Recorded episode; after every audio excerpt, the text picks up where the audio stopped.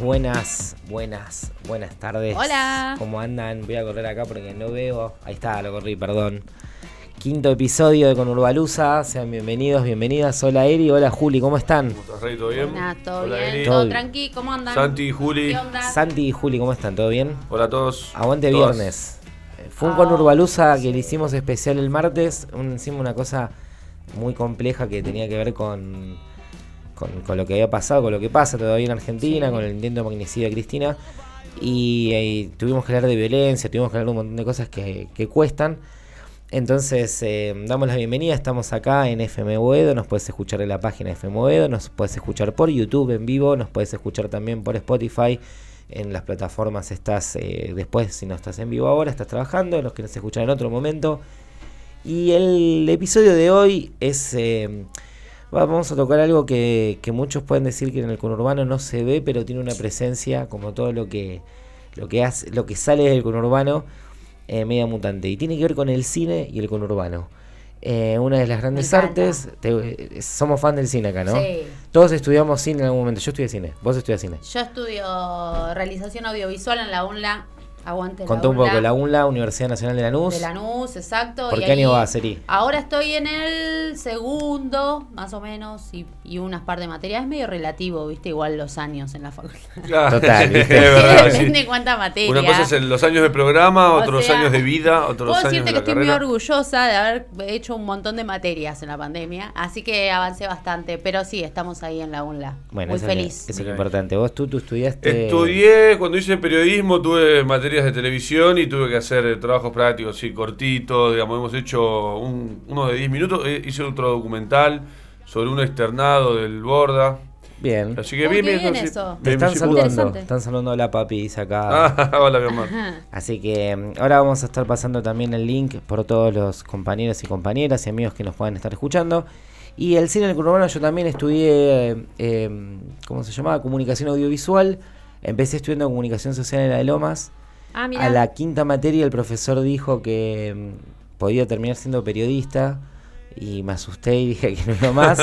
Fui a hacer comunicación audiovisual y ahora estamos haciendo en streaming acá algo... Estás Es un ejerciendo poco- como periodista. medio como estás Sí, ejerciendo un comuni- poco de comunicamos comunicación. eh, visualmente, audi- auditivamente, sensorialmente.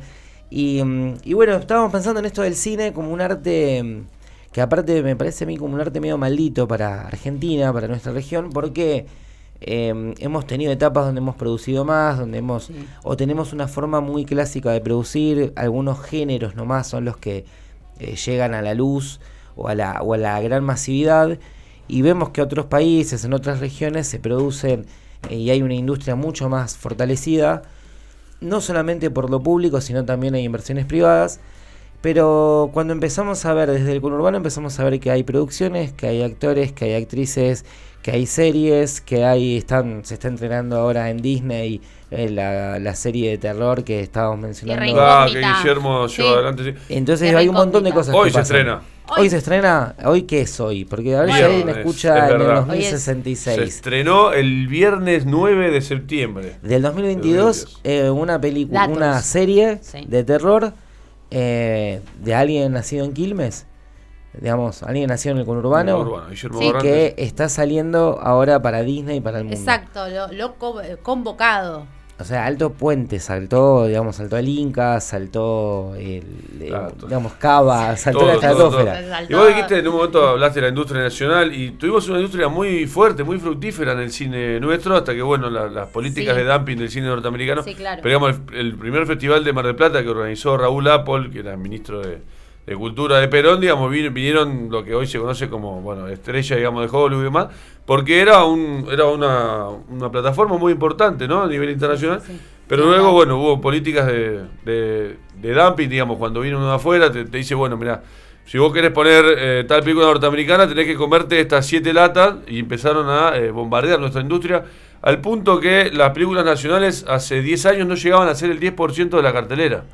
Eh, Sí, eso, eso, bueno, eso ya hace varios años que, sigue sucediendo progresivamente, eso es verdad, es un, eso es, la verdad que sí, yo estuve averiguando y metiéndome en esto que decíamos, bueno, vamos a hacer cine en el conurbano, bueno, a mí me re gusta, Eh, y aparte me, me no sé, como que estoy en mi salsa, básicamente. Y me puse a ver. Y, ¿sabes que los directores y directoras que tenemos en el conurbano tienen una, tienen una mirada, eh, tienen una mirada eh, totalmente diferente a una película, lógico, ¿no? A De Hollywood, en la acostumbrada que estamos pochoclera de, no sé, bueno, hay argentinas también pochocleras.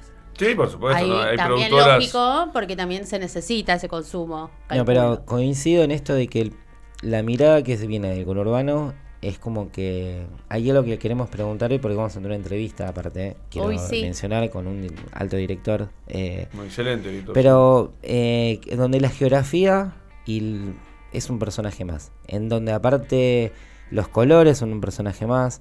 Eh, yo por lo menos re- la primera vez que vi algo cotidiano en el cine, que era cotidiano en el conurbano, era pasar los puentes de Alcina porque para ir a Avellaneda, yo vivía en Loma de Zamora, en Temperley, para ir a ver, eh, bueno, siempre cuento que soy hincha de Racing, tenía que tomar el tren y pasaba por los puentes. Bueno, la primera vez que lo vi fue en una película de Leonardo Fabio, en Gatica.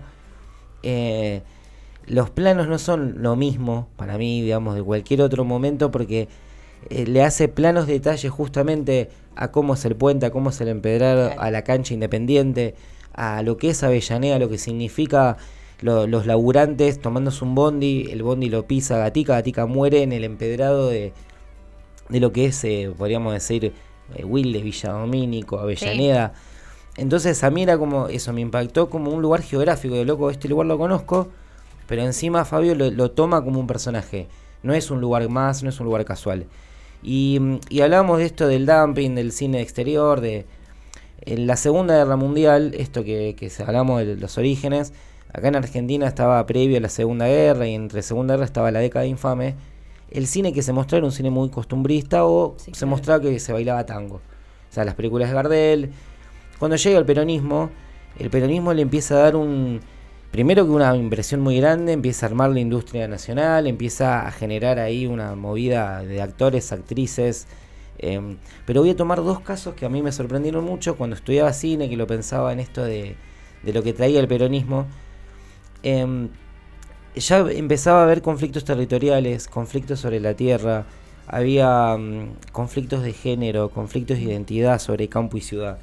Hay una película llamada Vidalita, que es de 1949, que actúa Mirta Legrand. Mirta Legrand se hace pasar por gaucho para hacerle simpatía a su abuelo, que su abuelo quería tener un nieto varón. Y los varones eran los que trabajaban los masculinos en el campo. Y bueno, Mirta se hace eh, pasar por, por gaucho. des- cuando descubren que tiene rasgos de femeninos, la mandan a la ciudad. Porque la ciudad ahora pasaba a ser un ciudadano delincuente habitable Claro. y que era de la mujer, la mujer iba a trabajar. Em, todo esto no estoy diciendo, te- te- bueno, Mirta Legrand, ahora que, que estamos en un día por ahí para todos los que somos argentinos, Mirta Legrand pasó a ser, ayer eh, falleció la reina de Inglaterra y Mirta Legrand pasó a ser como trending topic mundial, Ganó la tontina de los peces ganó. del infierno. ganó los peces del infierno Mirta. Ah, Pero estaba Nacho Viale y estaba abajo. de- Pero empezó a haber un conflicto y en la otra película, que sí también me llamaba la atención, que tenía que ver con el sudor de la frente, que es de 1950 y habla sobre la problemática de trabajar en el campo. La actúa eh, actores emblemáticos de la época, entonces mostraban la dificultad que era el acceder a la tierra. El año anterior, en el 49, se había establecido la constitución peronista, entonces ya mostró esto como un conflicto y el compañero del campo se iba a trabajar a un frigorífico o se iba a trabajar a, a una curtiembre, bueno. Entonces, a partir de ahí también irrumpe que un montón de sectores empiezan a, a darle interés al cine, a crear salas, a fomentar, digamos, el, los lugares culturales. Y, y el conurbano empieza a sacar muchísimos actores que, bueno, tenían que venir a, a la gran, digamos, ciudad. y si no se usaba como locación en esto que hablábamos episodios anteriores, en donde no era urbano todavía el conurbano, no tenías que ir hasta el campo, Sí. entonces Armando Bo y la compañera Coca Sarli, muchas, muchas, muchas escenas que nosotros vemos en el campo y pensamos que están en el fondo tucumano, estaban en Ezeiza en la tablada. Eh, el conurbano era parte de las locaciones eh, de, de- de lo que fue la irrupción en el cine nacional. Sí, claro. Bueno, como dato de color, digo, bueno, empezamos desde ese lado también. Nos usábamos como un territorio para, para graficar un poco lo que era la, o la Pampa o lo que era el norte y, y- Sí, y sí, esos lugares laboriosos. Eh, Armando Bo para mí es un clásico. La. Boca Sarli no es el conurbano, pero como dato de color, cada cine que se inauguraba en esa época del conurbano eh, tenía que haber una nocturnidad de los cines, estaba el nocturno. Eh, en el 100% de los cines pasaron películas de la Boca Sarli. Era, eh, bueno, era el boom. del cine nacional. aparte del cine continuado igual, ¿no? Porque es un cine que eh, muchas veces se compaginaba para que cuando la gente saliera de la fábrica, por ejemplo, Sí, funcionara, sí, sí. ¿no? Y, y pasaban dos o tres funciones en continuo y bueno, obviamente las películas Claro, de los Coca... horarios de los estaban- cines se adecuaban a la salida de los obreros de las fábricas textiles y demás. Que eso también es, eso lo, lo había mm, leído de, bueno, del cine de recuperado de Wilde. De Wilde. Exacto. Claro, que compañero en que una va, ¿no? va a venir Federico... Federico, estábamos pensando estaba en el tema del cine, siempre nos quedan temas afuera. Entonces estábamos acá con el mate, con confianza aérea, hay gente acá, agarra el mate, pedí mate. Eh, mientras saludamos a Luciano, a Lucho, compañero de Temperley, eh, saludamos a Mati, que eh, aparte es un hincha de boca, compañero. Eh, ayer estuvimos jugando la pelo, y a Silvia, nuestra fan, que es mi madre, que está ahí siempre Besos. al pie del cañón. Eh, en este sentido decíamos, el cine recuperado de Wilde era como una historia para empezar a contar la parte, digo, porque, y más si lo conocen a Federico, que es el compañero que lo recuperó y formó parte de esa movida, lo cuenta con una pasión y cuenta con historia. una, lo- esto, como un personaje más, es un amigo más el cine Wilde. Entonces dijimos, bueno, el conurbano tiene muchos lugares especiales así, hagamos un especial Sí, de claro. eso y que venga y que nos cuente, porque es larga la historia y nos es daba muy para... interesante, claro, sí. O sea, el compañero tiene que venir y contarnos, porque es, una cosa es leerlo. Así que lo vamos a hacer, lo vamos a esperar. Sí, sí, los vamos a. Está invitado, aparte creo que ahora por ahí nos está escuchando. Y, y en ese sentido hablo de una movida de, de actores. Ahí está Pablo Echarri, es un actor muy conocido, Villa Domínico. Hola, Eh, Pablo Charri. hola Pablo, ¿cómo estás? ¿Cómo estás? Es verdad, Gracias Sur. acá por escucharnos. Hincha del rojo, ¿no? Pablo Cherry. Compañero. Hincha del rojo. Aguante, Compañero, Pablo. Contra. eh, Elsa, Cheri, tenés un montón de enemigos. eh, Diego y Gabriel Milito. Ah, ahí Diego tenemos. Milito es hincha independiente.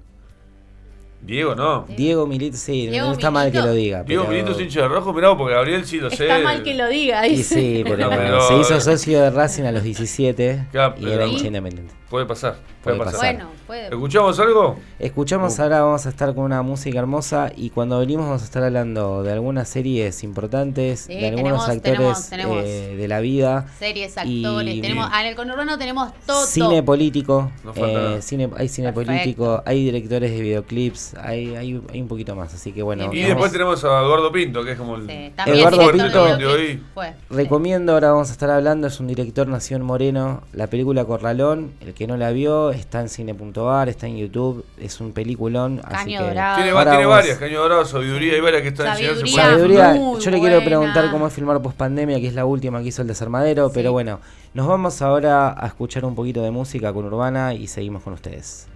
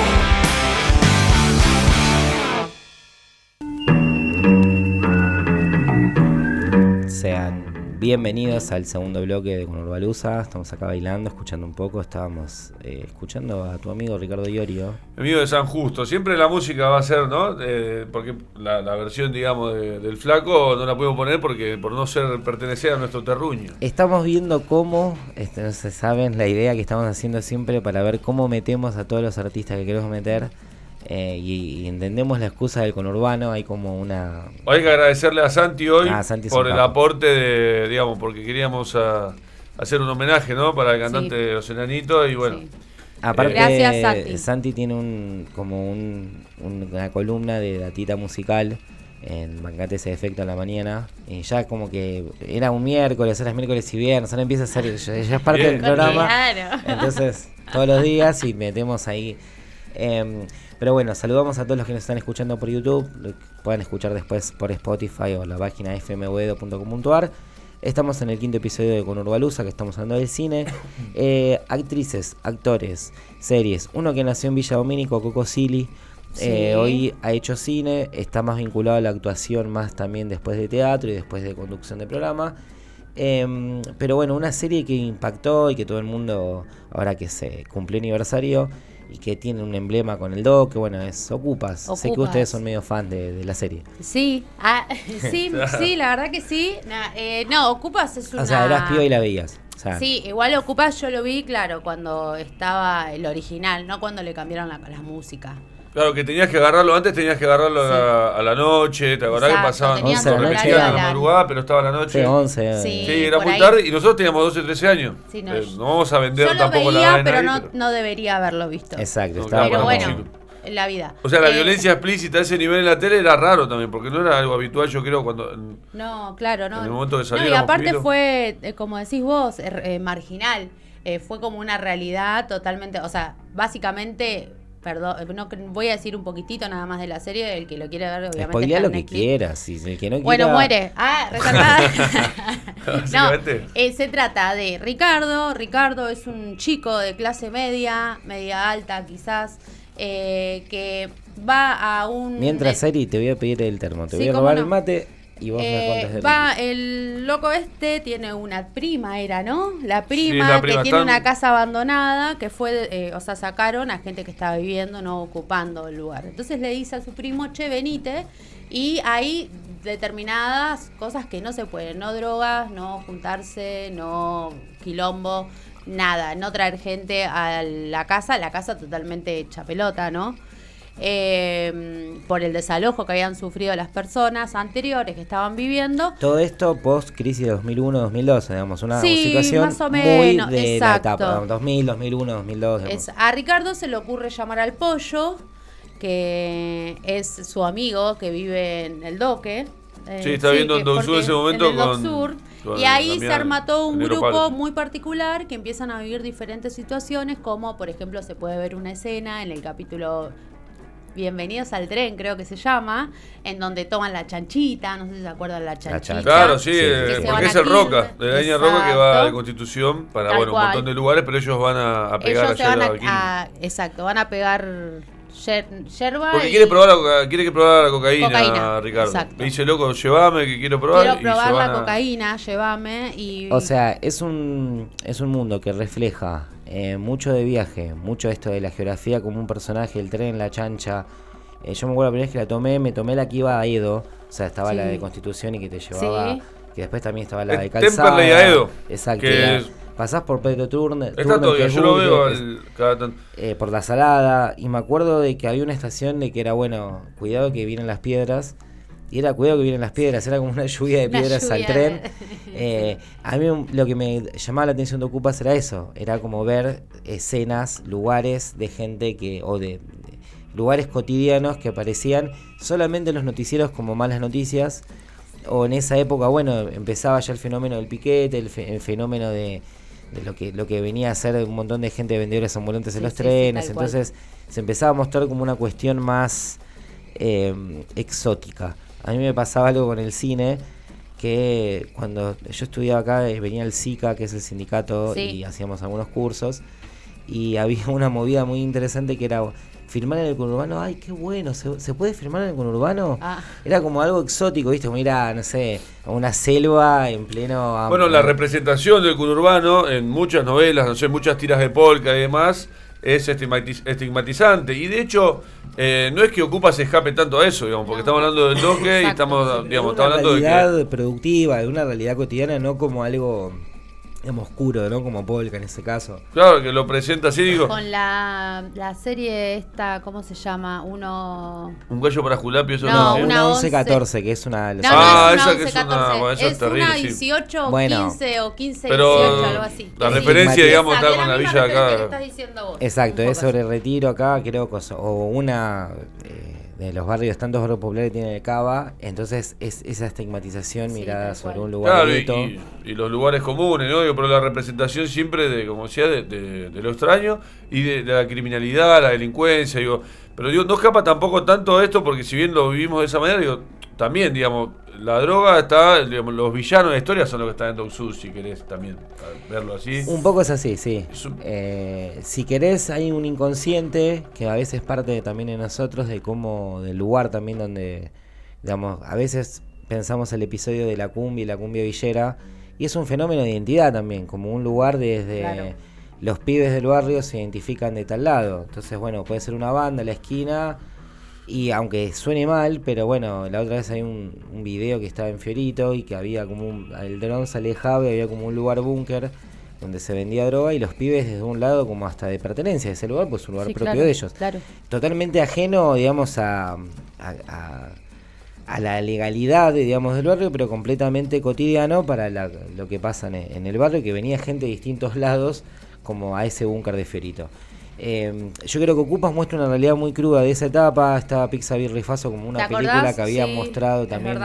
Eh, pero ahí voy a tirar un centro a alguien que es difícil tirarle un centro, eh, más en esta época, que es Tinelli, que en esa época se animó a producir dos, eh, porque estaba en Canal 7, en la TV pública, y a la noche salían dos programas que eran completamente por fuera de lo que estaba en la TV en esa época, que era todo por dos pesos, y Sí. estaba Ocupas. Y los dos, bueno. Saborido, un hombre del conurbano, guionando, eh, a, a Fabio Alberti y a Capusotto, súper random, realmente todo por dos pesos, como una cosa, un humor que a mí me, me partió la cabeza porque cuando salió Che Che Che yo era muy muy chico y lo veía sin entender tanto, eso fue como algo más cotidiano y riéndose del cine, riéndose, eh, poniendo la puente, puente de la Noria en una canción de, no sé, de Gloria Gaynor, dando vuelta haciendo a Pedemonti como personaje. Y eh, Ocupas, o sea, Tinelli metió dos goles, no sé cómo, Sí, o sea, sí, Que, que vos sabés que estuvo forzado por el Confer, o sea, también podía haber hecho cualquier otra cosa y agradecemos que justo invirtió en estos productos. Pero lo forzaron a pagar una multa y dijo mejor, eh, o sea, arregló diciendo, bueno, pongo la plata en producción de dos series. Así fue, porque no sé Ah, si era por vos. contenido. O sea, Eh, fue un gol de, de casualidad. Sí, sí, sí. Digamos, el tipo tiró, tiró un córner y terminó siendo olímpico, pero Bueno, bueno, yo, eh, una de las charlas que hemos tenido alguna vez con, con Capuzotto y con Saborido, eh, han contado que fue de los productores, digamos, todos iban con un prejuzgar a Tinelli de una forma, bueno, dice, fue de los más serios, y dice, después hemos conocido gente que se la da de humilde, sí decía, eh, Capuzotto que cuando entrabas te relucía los Martín Fierro, o sea, porque te mostraba todos los Martín Fierro, entonces era como que entras, había oro, dice, entonces era como entrar a un... En un lugar egipcio así, pero bueno, Che, pará, yo tengo una pregunta re de Cholula voy a hacer, Sí. pero la voy a hacer igual. ¿Conoces a Capuzoto? le hicimos una entrevista a Capuzotto onda, por una Capusotto? revista que teníamos con Julián, Ah, mirá, los dos. Barbarie. yo no fui Él con no ese fue. día. Pero Ah, bueno, estuviste- Conocimos a. Darío claro, yo Zeta. compaginé la revista. Mi tarea fue más pasiva, tareas pasivas tenía Bueno, pero viniste a otras entrevistas. Sí, sí, sí, fui, fui a otra. Cuando fuimos a ver a Darío Z, salió el tema de los pueblos originarios y la filosofía. Era Sí. la primera pregunta y el chabón dijo, nada, a mí los pueblos originarios no me interesan. Y nos quedamos, bueno, ok. eh, esta es la, bueno, ahora Sí, eso, vemos- eso hay que profundizarlo Eh, cuando hablemos de filosofía con Exacto. pero fue, fue terrible, sí, la, cachetada esa. de- Pero Uf. bueno, estábamos ahí en Ocupas, otra serie, yo ahí tiro un gallo para Esculapio, porque Sí, se filmó ahí cerca de lo que es mi casa, ahí estaba Esteban Echeverría, estaba el avión. 2017-2018, dos temporadas. Total, eh, yo a Brandoni, por más que sea un gorila, lo digo acá, para mí es un actorazo. No, pero es un re actorazo, todo, pero claro. es un señor Sí, actor, la verdad, sí. me saco el sombrero. Aparte de la serie, wow. ¿Viste lo que dijo Fede Charry, no? Que Mira, acá estamos Escuchamos. saludando, estamos saludando a David y estamos saludando a Fede que está escuchando el compañero de Cine Wilde. Sí, David, Pablo la vino al cine, al cine Wilde, o sea, ¿Ves? Por eso a mí- es yo por lo eso quiero compañero. mucho. Vos lo querés a Pablo. Sí, yo Vos sos eh, sí, estoy enamorada, creo, pero Sí, enamorada. Pero que no escuche cierto compañero. le- No, pero amo a mi compañero. El amor platónico de chiquita. Era la novela de Pablo Charri, ¿entendés? Y sí, fue como- Las yo- novelas de Pablo Charri, ¿te acordás? Hace mil años cuando tenía pelo largo. Los buscas. A mí me gustaba. Los buscas, ¿te acordás? eh, Sí. Como actor y que me acuerdo que él hablaba de conurbano, de Villa Domínico. Sí, y me, tal cual. Me gustaba Es que un era. compañero. Me caía bien eso, digamos, Sí. como después. eh, en lo de la época de los secuestros, salió él, que habían secuestrado al padre. ¿Te acordás los esa época? Milito, bueno, Riquelme. fue, de 2000? 2002, 2002. 2003. Y era como el conurbano te secuestran. Entonces me acuerdo que me cayó simpático que era, no, no es que en el conurbano te secuestran, Sí, sino que alguien igual. libera zona para que acá saquen cosas, pero... Sí, sí, sí. Aparte la guita negra de acá la lavan ahí, o sea, no, no es que no somos tan ajenos a No, Capital, ni claro, a Puerto tampoco. Madero, Olivo. No, no, no sea, somos, es más, estamos es como- con esto de que el cine avanza y con esto de que las locaciones eran campos y hoy la urbanización la avanzó. Exacto. Pero bueno, ahora en un rato vamos a estar hablando con Eduardo y le vamos a estar preguntando justamente eso porque en varias de las películas que tiene los paisajes conurbanísticos... Muchas ahí cosas para preguntarle para preguntarle. Bueno, vamos a saludar también a Karen, a Javi y a ¡Eh, David, a todos los compañeros que están escuchando. Y nos vamos ahora con un temita musical. Creo que es parte, no sé, Santi, ayúdame si es parte. Ahí está, Erban. Erban eh, para el compañero de. Le voy a decir una Pedido sola por vez. Juanfri Nunca Airbag. en mi vida pensé, y lo digo y orgullosamente, loco, nunca pensé que iba a pedir un tema de Airbag. Eh, Airbag es de Tigre. Bueno, Bueno. eh, pero en Bueno. homenaje a mi madre que es muy fan de los Enanitos Verdes, recuerdo ir a San Antonio Este y escuchar los Enanitos Verdes a Grande morir. marciano. Grande Marciano, que en paz descanse, así que vamos con los enanos y con Airbag para todos.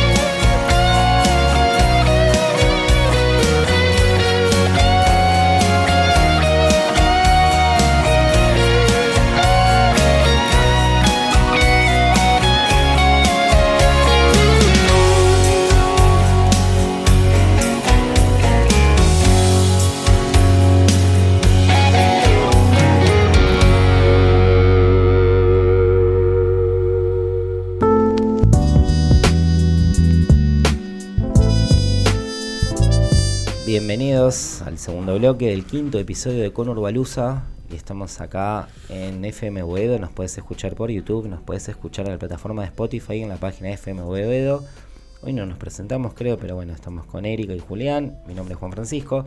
Y estamos eh, convencidos de que el conurbano eh, tiene una mirada decolonial, psicodélica, que tiene un pie en el, una influencia en el mundo eh, muy grande. Muchas veces nos cuesta eh, expresarnos de esa forma y nos cuesta llegar a, a otras fronteras. Pero mm, cuando eso pasa nos ponemos contentos.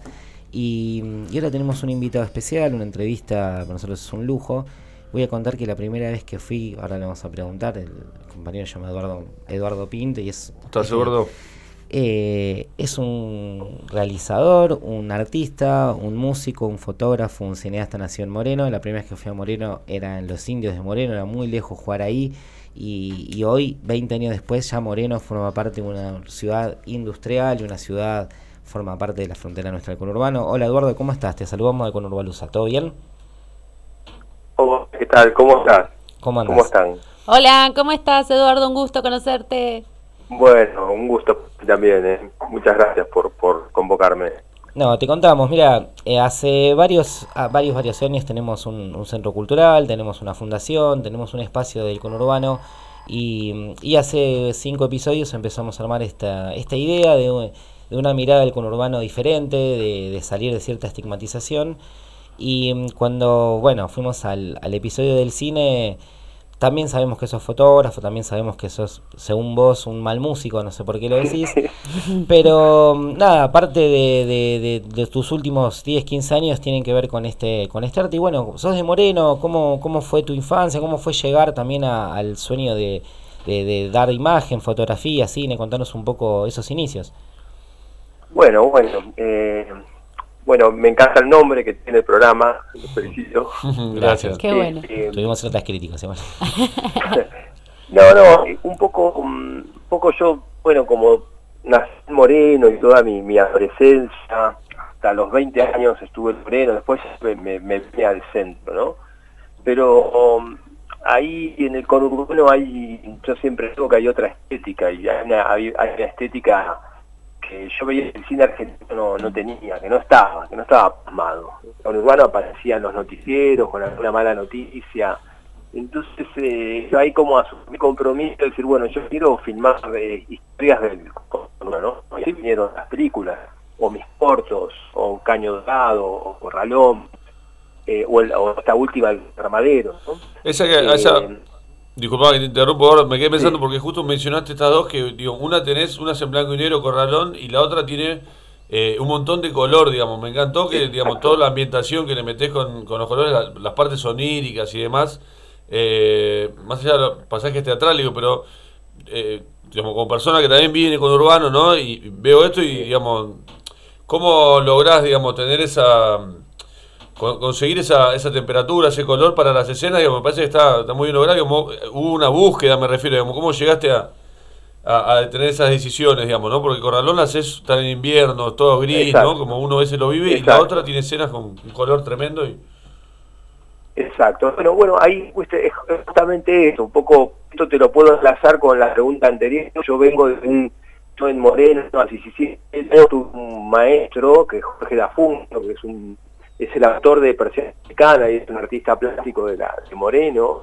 Era profesor y, junto a él y otros pintores conformamos un grupo de artistas, o sea, yo no me daba cuenta en ese momento, pero, eh, eran pintores, nosotros eh, los fines de semana a hacer fotografía o a filmar o a pintar y yo filmaba. Entonces ahí aparece algo que, que, que tiene que ver con, con, con esto que vos decís, con las texturas, con los colores, ¿no? Como que yo trabajo mucho eh, con, con la fotografía y con las texturas, con los colores y con la tonalidad. Por ejemplo, Corralones Blanco y Negro sucede en invierno, mientras que Caño Dorado es una película de amor, de pasión, de- sucede en el verano.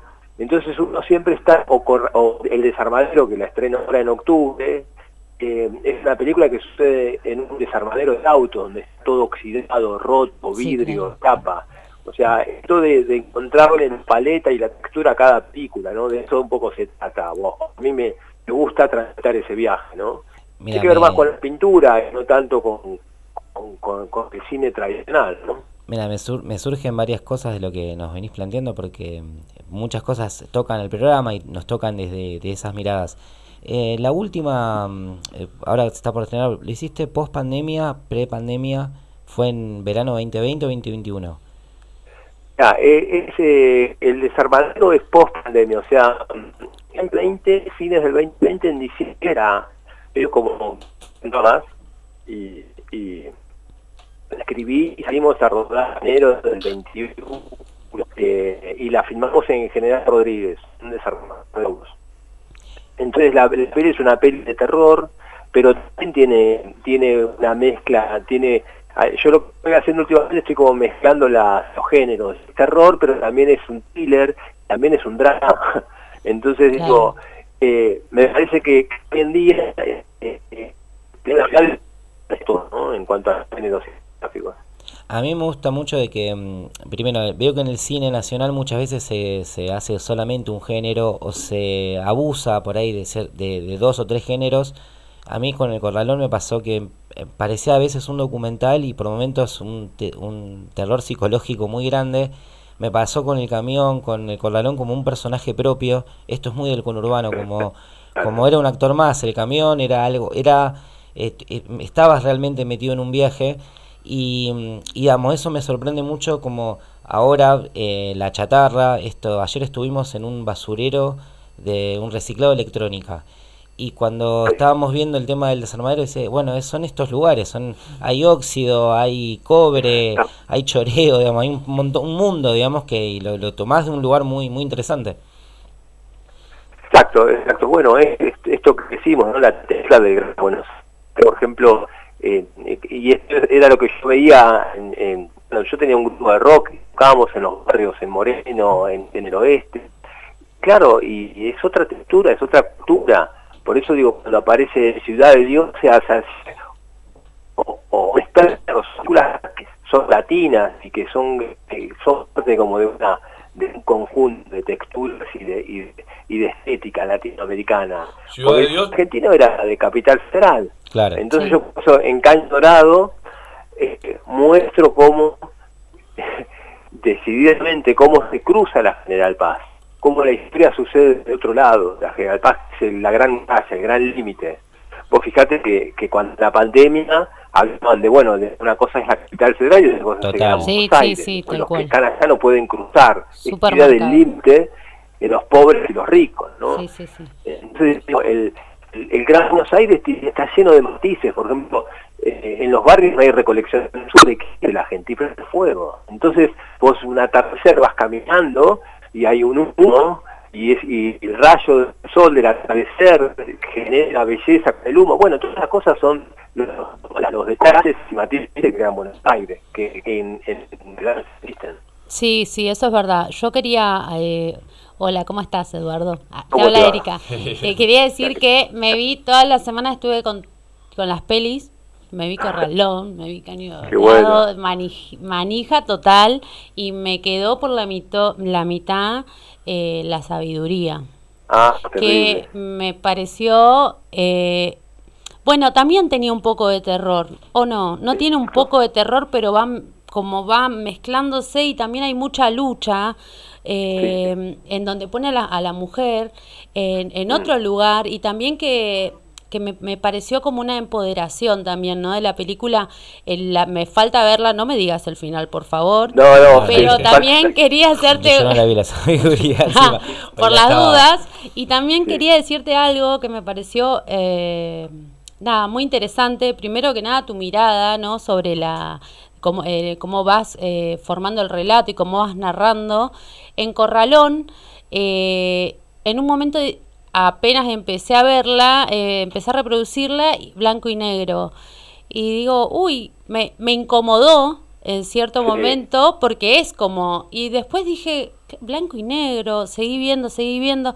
Claro, o sea, es gris. Eh, son los Es colores gris, que claro. tenemos en el... co- en- no sé, yo eh, me crié en Solano, eh, nací ahí Y mm, blanco y negro, gris el cielo, la, también se notan mucho las desigualdades, las desigualdades Exacto. sociales, al igual que en Caño Dorado, ¿no? Porque tiene también, es como una segunda parte y es desde otro lugar y otra historia contada, ¿no? Pero también, ¿no? Como empezás desde la fábrica de donde eh, trabaja eh, Panceta y Exacto. después cómo termina todo eso, no voy a decir al final, pero termina del mismo modo de cómo fue la primer toma, ¿no? En la, desde Exacto. la fábrica. Y eso me pareció sumamente interesante. Por eso me, me, me gustaría preguntarte eso, ¿no? ¿Desde qué lugar eh, pones tu, tu mirada cuando estás haciendo algo y teniendo en cuenta, ¿no? El, esto que hablábamos del- del paisaje en el conurbano, la diversidad y, y todo lo que hay, que, que lo- los tonos, los colores, los contrastes, esto de, de que sea invierno, el gris, eh, blanco y negro, me pareció fabuloso. Sí, hay, hay, hay algo ahí que vos recién lo decías, la sabiduría, o sea, eh, mujeres empoderadas, y, y es verdad, la película va de eso, ¿no? va de, de, de- es, de alguna forma es una mirada femenina de, de lo que ha pasado a la mujer en todo este tiempo, ¿no? Sí, claro. Eh, eh, y también los personajes que se cortan, los de, ah, de o los de Calle Dorada, ¿no? son personajes que, que luchan y que se empoderan, ¿no? Entonces digo, Claro. Un poco la idea de, de, de que, a ver, eh, hay, hay, hay diferencias. Hay gente que está en el borde, hay gente que le pasa mal, hay gente que se tiene que empoderar para salir adelante. Sí, claro. Y esas son las historias que a mí me gustan contar. Después, eso como fondo, ¿no? En, en la, en la historia misma de los... Y después esto que decíamos, bueno, después es como el rock, ¿viste? Yo vengo, de, yo soy del palo del videoclip, he hecho miles de clips, me considero eh, parte de la cultura del rock. también, ¿no? Fui al lado del cine, pero pero como como ahí decían, fui un mal músico, eh, yo empecé, me acerqué a las artes gracias al rock, eh, mi profesor de plástica, bueno, escribió persiana americana, entonces digo, yo soy de, sufro ahora la muerte de Marciano Cantero porque Claro. lo conocí, porque lo filmé, entonces digo, yo vengo de ahí, el rock tiene esa libertad, tiene esa rebeldía, tiene esas, esas texturas, que yo trato de hacerlo en el cine. Eh, yo sé que esa es, eso es mi aporte en el cine, no es como, como ser, como portar la rebeldía, ¿viste? Mi cine es rebelde, de una. mi No, cine es rebelde, como el rock. El Ahora no sé cómo está el tema de la música, pero pero mi cine- y yo no sé porque también gusta y, y la gente y hay un lector de la gente que le encanta. Esa es como sé, yo asumí, ¿no? Mira, el primer episodio que hicimos de Conurbalusa trata sobre la música del conurbano. El rock y la música en general nos aporta muchísimo y contábamos que la balsa, digamos, no solamente es de un grupo de rosarinos que vino a Capital, sino que Tanguito se tenía que tomar el tren de caseros y él aportó, eh, estoy muy solo y triste acá en este mundo de mierda, digamos, o sea, eh, no es que no tuvo un aporte, digamos, el rock nacional nació con una pata también, eh, bueno, y hablamos de Box Day, y hablábamos de Manal, eh, que venían de. Avellaneda, entonces se conforma el oeste, la hit, el sur tiene una movida más alternativa, está, está el rey, hay una movida de mucha música. Eh, yo te pregunté, yo la primera vez que escuché vos, creo que fue un video de Catupecu, cuando yo era Sí. pibe me gustaba Catupecu y estaba, creo que Palermo Hollywood es una película que estaba en, en, en tu carácter. Pero a mí, volviendo si querés más a lo del conurbano y, y esa sensibilidad, eh, me interesó algo, por lo menos, de que dijiste de la desigualdad.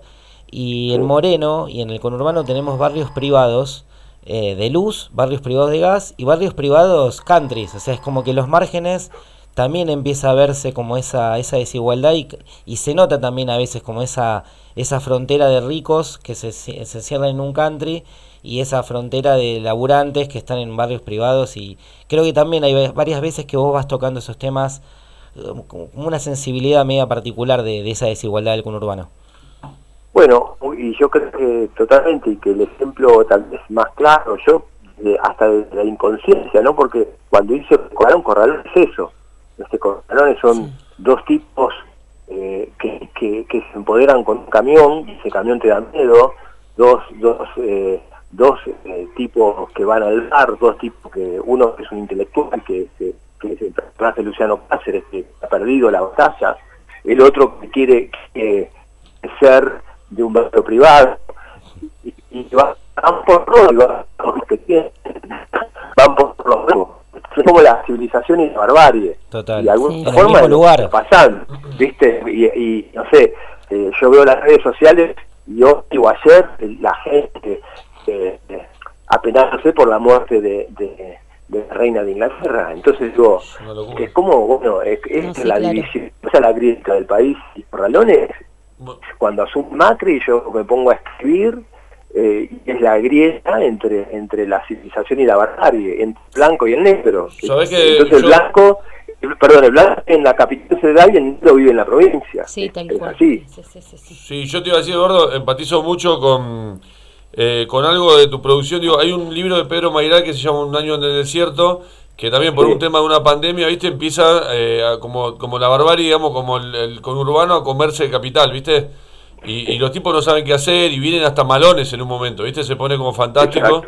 Eh, y yo lo que veo que, que como que en tus películas es como al revés en el sentido de que mm, eh, esta cosa del conurbano de, de- de- del campo y lo- es como siempre la salida, pero como para bien. Está bien, como que siento que lo, lo opresivo a veces es, es como más la ciudad, lo urbano, digamos, el límite ese, eh, ese tipo de disciplinamiento y yo veo que, digamos, eh, en tus películas como que está un- hay una cierta liberación, ¿me entendés? Que en, en, la, en la naturaleza y en las figuras más no vinculadas con... Claro. Exacto, exacto, está porque, bueno, eh, digo como para jugar con esto del Gran Buenos Aires. Por ejemplo, el, el Caño Dorado, eh, el- el- hay un paraíso que cuando Panceta se va con Clara al río, o sea, la Sí. naturaleza los abraza, los protege, los ama, y, y eso es, eh, ahí como vos decís, la naturaleza, porque también lo que tiene el Gran Buenos Aires, el límite, como hacia adentro, es el campo. Claro. ¿Viste? Sí, sí, estamos... Claro, porque es, la llanura, como o es el río, o es el tigre, o son estos límites donde la naturaleza se hace presente, ¿no? En invierno, en verano, o sea, a mí eso también me interesa, este, como retratarlo. No, lo notamos, aparte saludamos que, hay- eh, que se empieza a primar una estética propia. Yo te contamos, mira, estamos en un estudio que es en FM Boedo, FM Boedo que es eh, el sur de la capital, digamos como Barracas, eh, Boedo, hay mataderos, hay lugares como malditos que se animan a, a poner un pie también en el conurbano y cruzar el riachuelo o la General Paz. Y nosotros nos interesaba hacerlo acá porque justamente es como es como parte de nuestra vida tener que venir acá a tocar porque si te- somos de la banda del sur, bueno, tenemos que venir y probarnos en cemento. Y, y la película nuestra, bueno, me sorprendía esto que la, la poca cali- eh, cantidad de lugares que había, eh, tuviste que estrenar, suponete, en el Gaumón, en el Malva y en los espacios Inca, y para estrenar Corralón tuviste que ir al Joyce de Moreno. Pero, digamos, eso muestra también la falta de lugares, espacios culturales, de espacios de cine eh, en nuestra tierra, que es el conurbano, digamos, porque después hay un alguien como vos que puede producir, pero no tenemos lugares para verlo. Bueno, por suerte YouTube nos, no- o cine.ar nos da una, una plataforma nueva. Exacto. Bueno, ahí ahí estamos ante un problema, ¿no? Como vos decís, los lugares no existen, las políticas culturales tampoco existen, eh, por más que hayan, eh, que hayan intentos, o sea, eh, no- entonces yo, siempre digo, el lugar lo tenemos que hacer nosotros. Este, o sea, yo filmo Claro. películas, por ejemplo, por la hicimos sin dinero del INCA, la hicimos con plata nuestra. Entonces, digo, uno tiene que eh, buscar la forma de hacer obra y de y buscarle de vuelta a proyectarla. La, la película Corralón la proyectamos en Moreno y, y- y cuatro semanas sin estaba pleno. Y nos Claro. porque, claro, y porque la película retrataba, la gente podía ver en pantalla, blanco Sí, y negro, Su barrio. podía ver su, su ciudad, su barrio. Sí, sí, sus personajes, Entonces, sus, eso es un, hecho fantástico. Eh, no, realmente que sí. Eh, lo bueno es que yo cuando era pibe y Telefe te mostraba que la, la película de Franchella superaba, no sé, 100.000 vistas. Bueno, el otro día vi que haciendo la producción del programa, eh, hay una película tuya ya superó las 163.000 visualizaciones. O sea, hoy permite, esto se, sigue estando en cartelera digital por ser una forma. Creo que, que por lo menos de estos espacios lo que queremos hacer es que crezca, se ríe en todos los lugares que el conurbano viene expresando. No queremos, porque estamos acá en Capital, entendé que estamos en un lugar donde no queremos que nos miren eh, de mala onda porque nosotros necesitamos convivir y somos parte también de esta ciudad. Obvio. Claro. Pero entendemos también que nuestra mirada también aporta, así que te queríamos agradecer. Ojalá que un día puedas estarte acá por el, por el estudio y seguir eh, contando de futuras Ojalá. ideas. ¿Dónde, dónde que tenés podemos tu ver productora. entonces Desarmadero en octubre, dijiste? ¿Dónde se estrena? Sí, y Desarmadero se estrena el 6 de octubre, eh, así que los, los, los mantengo informados. Uy, sí, eh, por favor. Sí, y, y bueno, y venga a ver, y seguro que, que les escribo y les aviso, y si lo quieran, paso a visitar, no hay problema. Uy, Perfecto, acá tenemos, tenemos, Buenísimo. somos fans, así que te habíamos pedido un tema, así que si querés contanos que por qué, creo que te gusta Intoxicado, nos pediste un temita ahí, así que nos vamos con un tema que nos pediste. Puede ser, ¿cuál era, Eduardo? Un El tema eh, es- se llama Un Secreto, que yo lo usé eh, del amigo Cristian Álvarez, sé que él ahora está mejor, se está Está recuperando. mejor el sí. Sí. Sí, y él es un artista de, de los grandes, así como el Palo Pandolfo, otro, otro artista Otro crack. eh, que ha desaparecido lamentablemente. Y, y, y bueno, Un Secreto es un tema que yo utilicé en la película, un clip de la película, y, y, y me parece que, que nada, que, que es una forma de agradecerle a Cristian su, su participación en este año dorado. Bueno, entonces vamos a escuchar, yéndonos a escuchar al Piti, te agradecemos a vos Eduardo y bueno, esperamos el 6 de octubre tu nueva producción y Sí. estamos atentos Sí, y sí, bueno, sí. muchas gracias por pasar Gracias. por Curva Lusa. Muchas gracias, Eduardo. Gracias, eh, abrazo, Abrazo grande. Abrazos. grande.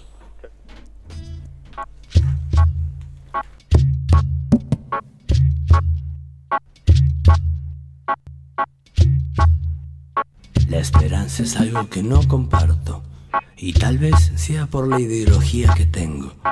Pero no juzgo ni estoy en contra de los que la predican ni de los que la necesitan. Mentir en nombre del amor no es malo, porque tal vez eso retrase la tecnología de alguna forma. Que el sol esté contigo, Car, Car, Car. Si cada uno de nosotros no anhelara lo que tiene el otro, no existiría la violencia, no existiría el odio. Si cada uno de nosotros se ganara la vida con esfuerzo y trabajo, no existiría la vergüenza que tus hijos te llamen vago. Si me dejaran plantar lo que quisiera en mi pedazo de tierra, yo no iría preso por fumar de esta hierba. Y si cada uno de nosotros no molestara al que tiene al lado, habría tanta policía y yo no estaría armado. Tengo un secreto que quiero compartir. Que alguien mirándome a los ojos me dijo una vez. El ser humano está condenado a ser feliz. El ser humano está condenado a ser feliz. Y nadie lo podrá parar. Ya nada lo podrá parar. Tengo un secreto que quiero compartir. Que alguien mirándome a los ojos me dijo una vez. El ser humano está condenado a ser feliz. El ser humano está condenado a ser feliz. Nada lo podrá parar. Nada lo podrá parar. Nada lo podrá parar. Ya nada lo podrá parar. El ser humano está condenado a ser feliz. El ser humano está condenado a ser feliz. Nada lo podrá parar. Nada lo podrá parar. Nada lo podrá parar. Nada lo podrá parar.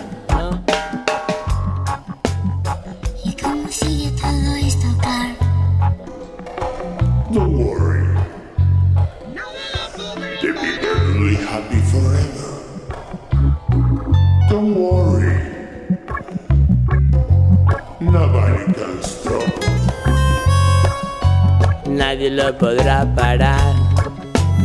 Nadie lo podrá parar. Nadie lo podrá parar.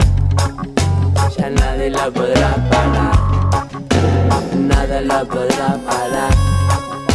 Nada lo podrá parar. Nada lo podrá parar.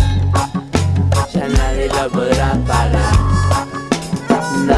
podrá parar, nada la podrá parar.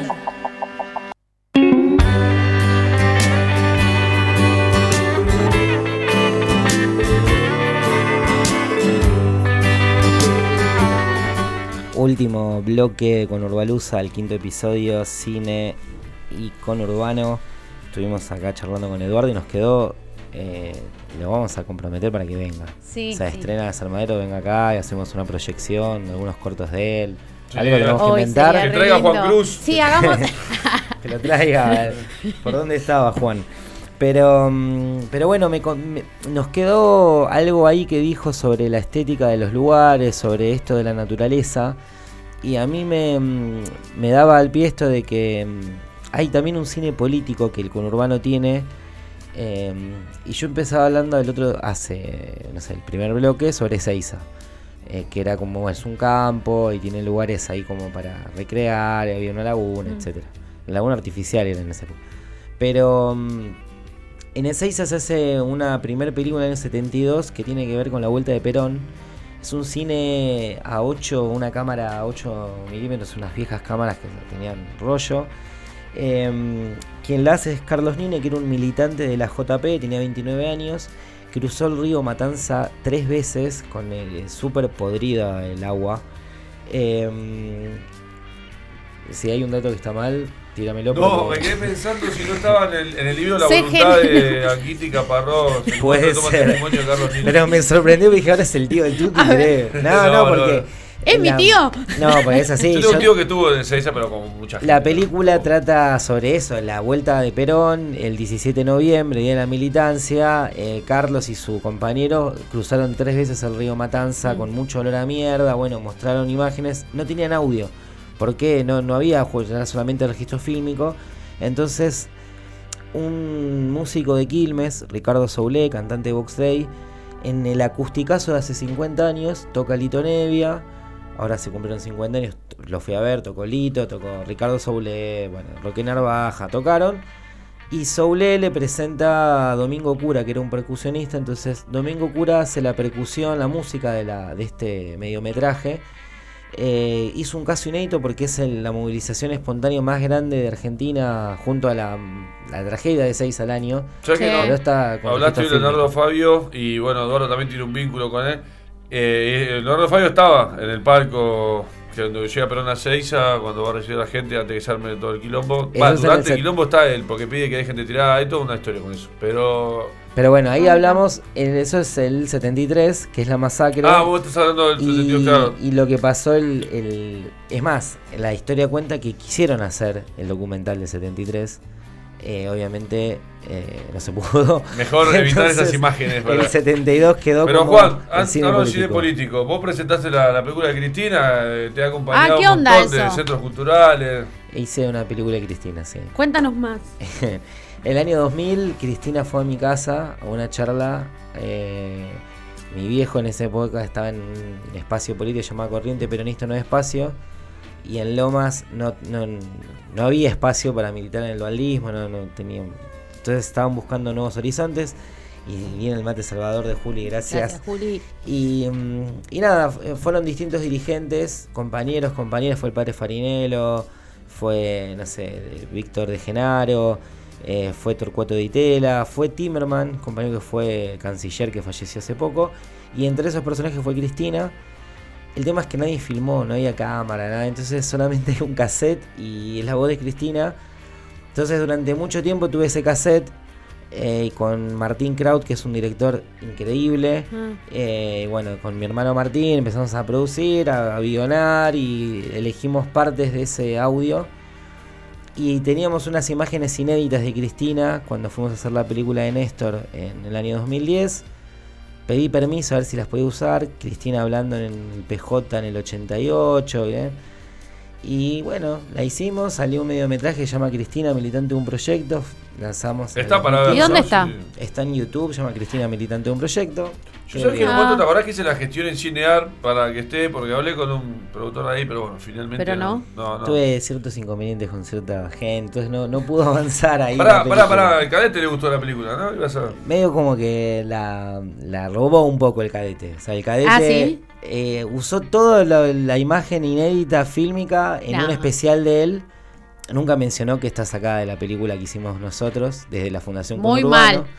Muy mal, Muy cadete, o mal, ¿me estás escuchando? Eh, no, está, si Total- quieren ver las bueno. imágenes inéditas pueden entrar a la Fundación Conurbano, Cristina Militante Sí. un proyecto, Juan Yo- Navarro. no, uno está totalmente a favor de la piratería y el copyleft, Sí, pero tiene claro. que reconocer la fuente, Sí, nada más. Ah, exacto. total, total. Exacto, No- no siempre. es plata lo que está pidiendo Siempre. al cadete. No, que- Claro. No, no te pedimos nada, cadete, sé que aparte no, no, no- no competimos con vos, vos estás en otro nivel, sos muy top. Pero bueno, nosotros habíamos hecho una peli. Ah, se ponía de- y bueno, algunos.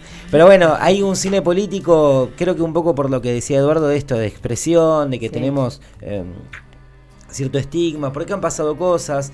Eh, y una de las películas que a mí también me, impactó mucho, se estrenó en el 2006, es La crisis que causó dos nuevas muertes, que trata, es una película documental sobre la- el asesinato de Maxi Darío. eh, es muy cruda, es muy fuerte, eh, muestra los relatos, cámaras inéditas, hay mm, entrevistas a Pepe Mateos, que es el fotógrafo de Clarín, que saca mientras Franchotti asesina a Maxi y se muestra a Darío. Bueno, y se muestra el encubrimiento del grupo Clarín, se muestra el encubrimiento de los medios de comunicación. Esta película fue antes de la discusión de la ley de medios, lo Sí. cual toma otro valor que la hicieron, la tengo anotado, creo que Patricio Escobar y Damián Finar son dos personas que después la, la- la presentaron en un festival, está en YouTube para verla. La recomiendo, es muy cruda para todos los que formamos parte de movimientos populares, es parte de nuestra historia Sí, y hay que verla como Y sí, claro. la veíamos en, digamos, como formación. Pero es interesante también que eso, tenemos eh, en Argentina donde a veces hay ciertos rubros que no se profundiza, el conurbano le mete esto, terror, le mete esto, th- thriller, medio el corralón, documental, road movie y al mismo tiempo un Walking Dead, pero con mucho miedo. Eh, empiezan a salir festivales. Eh, todos los miércoles hay un festival en Loma de Zamora que, que organizan las chicas de Feria Sudaca. En el Cine Wilde, que ahora, bueno, eh, el compañero Fede no está, pero al mismo tiempo fue un lugar que se recuperó para que los vecinos pudieran hacer producciones propias. Eh, me parece que al mismo tiempo en Morón están pasando cosas similares, Sí. así que... Y al mismo tiempo, como para cerrar datos de colores, famosos históricos que vinieron al conurbano, Yo tengo uno. Vos- yo tengo otro. Yo tengo así que vamos. Creo que tenemos tres. Vamos a hacerlo. Y lo voy claro, a decir a- antes que lo digan ustedes. Decilo, es el decilo. meme. John Travolta John comprando Travolta. facturas En Castel. en Castelar. Crack. Tomá mate. Saludos. Sí, sí, cerca de. Si escucha Floppy, El- Valentina. Eh, otra cosa, eh, Anya Taylor Joy, la eh, famosa actriz de Gambito de Dama, ella mm, cuenta siempre que vivió en Buenos Aires, Sí. vivió en Olivos, así que es de Vicente López. Vicente López. Urbano también, tiene Exacto. un grato recuerdo. Sí. O sea, ahí tiraste Gambito de Dama, tiraste John John Travolta. Travolta.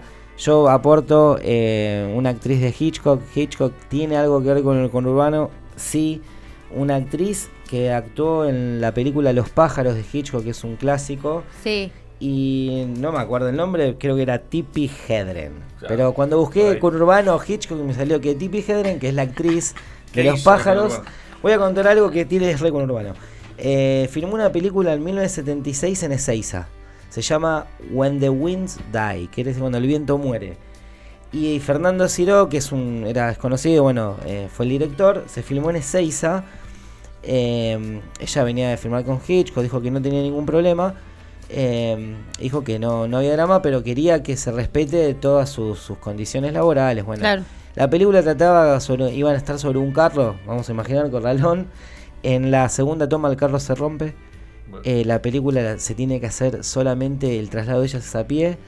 Eh, la película está para ver. Camina toda la película, la actriz por Ezeiza. Conoció el conurbano. Ah, o sea que la, la pateó. La La pateó. La pateó. Ahí está. Así que la actriz de Hitchcock, eh, de- Hedren, Ah, de la. tenemos eh, en el conurbano.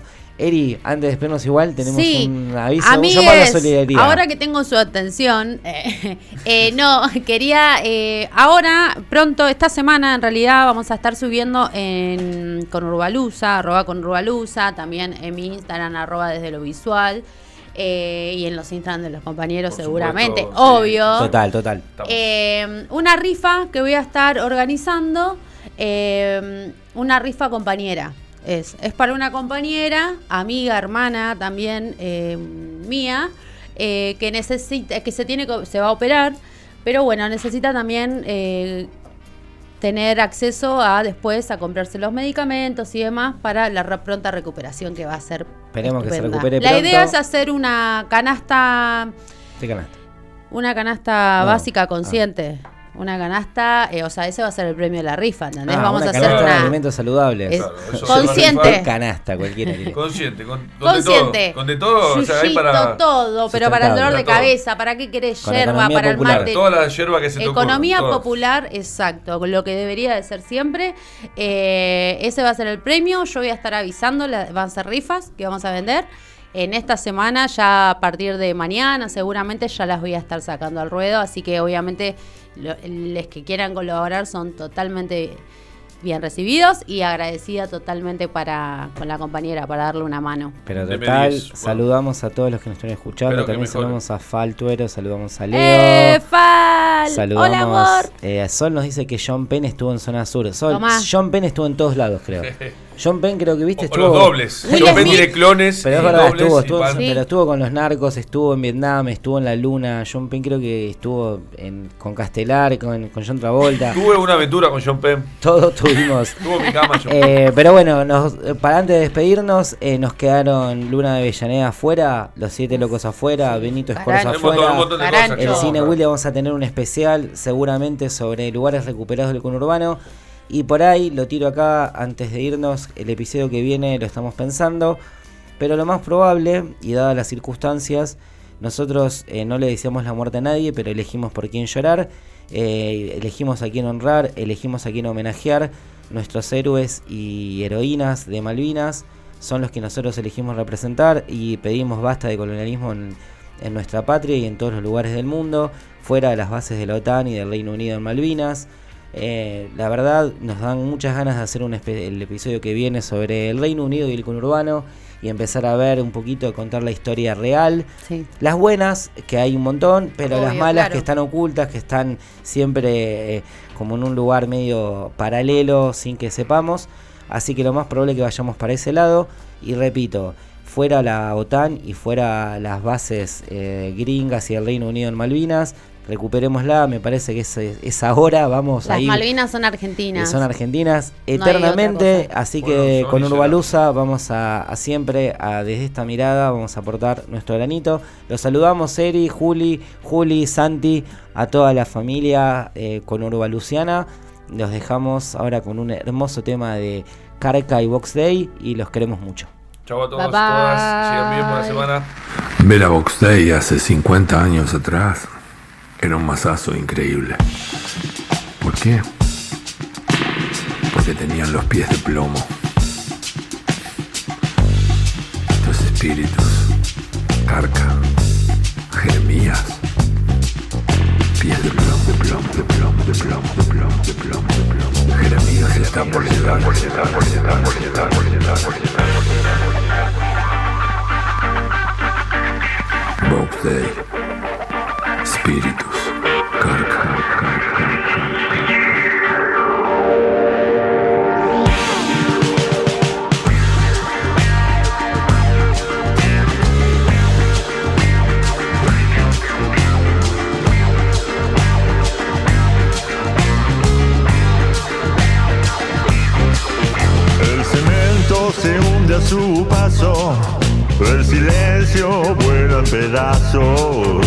Su ojo ve más allá del objeto ideal.